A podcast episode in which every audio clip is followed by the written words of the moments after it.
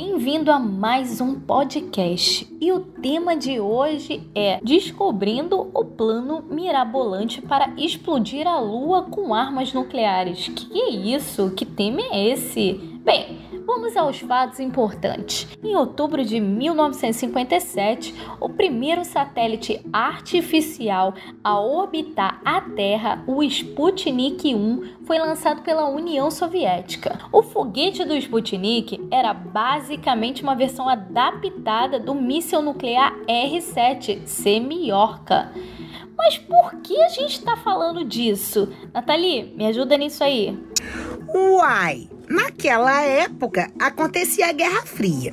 E a União Soviética, devido ao seu poder bélico nuclear, acabou deixando os Estados Unidos com receio de um ataque surpresa, motivando assim a implementação de um plano mirabolante de codinome A-119, desenvolvido pelas for pela Força Aérea dos Estados Unidos em 58.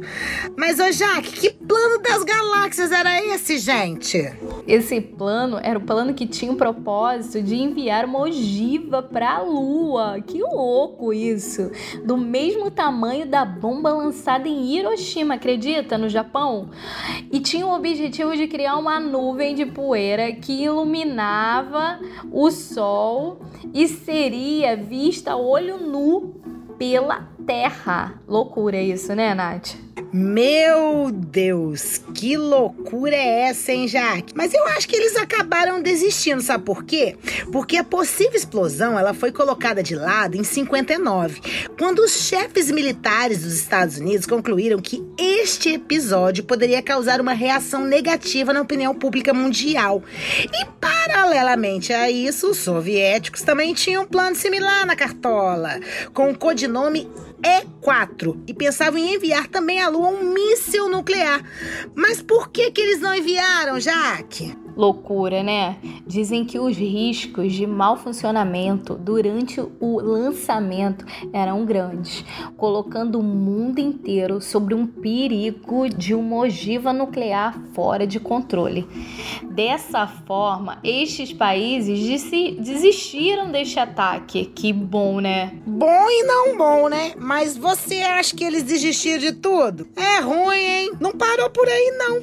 Em 62, apareceu parecia um clarão brilhante a ponto de transformar a noite em dia no céu. Uma bola gigantesca, já que vermelha, cresceu por seis minutos. Os Estados Unidos tinham acabado de detonar uma bomba atômica no espaço. Olha que louco. Ele se chamava Starfish Prime. Me meteu até o Optimal Prime do Transforme.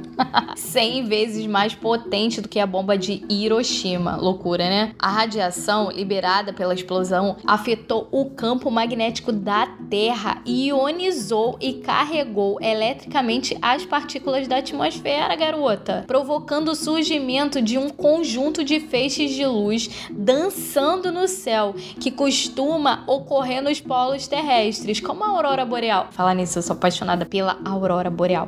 Meu sonho, Noruega, hashtag quero muito ir. Ela durou meia hora e pode ser vista a milhares de quilômetros dali. Mas, ô Jaque, você sabia que a radiação emitida pela bomba não seguiu apenas em direção à atmosfera? Tcharam! Ela também encontrou o cinturão de Van Allen, que é uma enorme faixa de partículas eletricamente carregadas que envolve o nosso planeta e tem a função muito importante: absorve a radiação cósmica, impedindo que ela chegue até nós. Mas parte dele se tornou altamente radioativo. Garota, a Starfish Prime foi o mais bem sucedido dos testes atômicos realizados no espaço. E o objetivo era alcançar o domínio militar do espaço, né? E aí, depois disso, os Estados Unidos seguiria com a corrida espacial por linhas pacíficas. Este plano de 1959,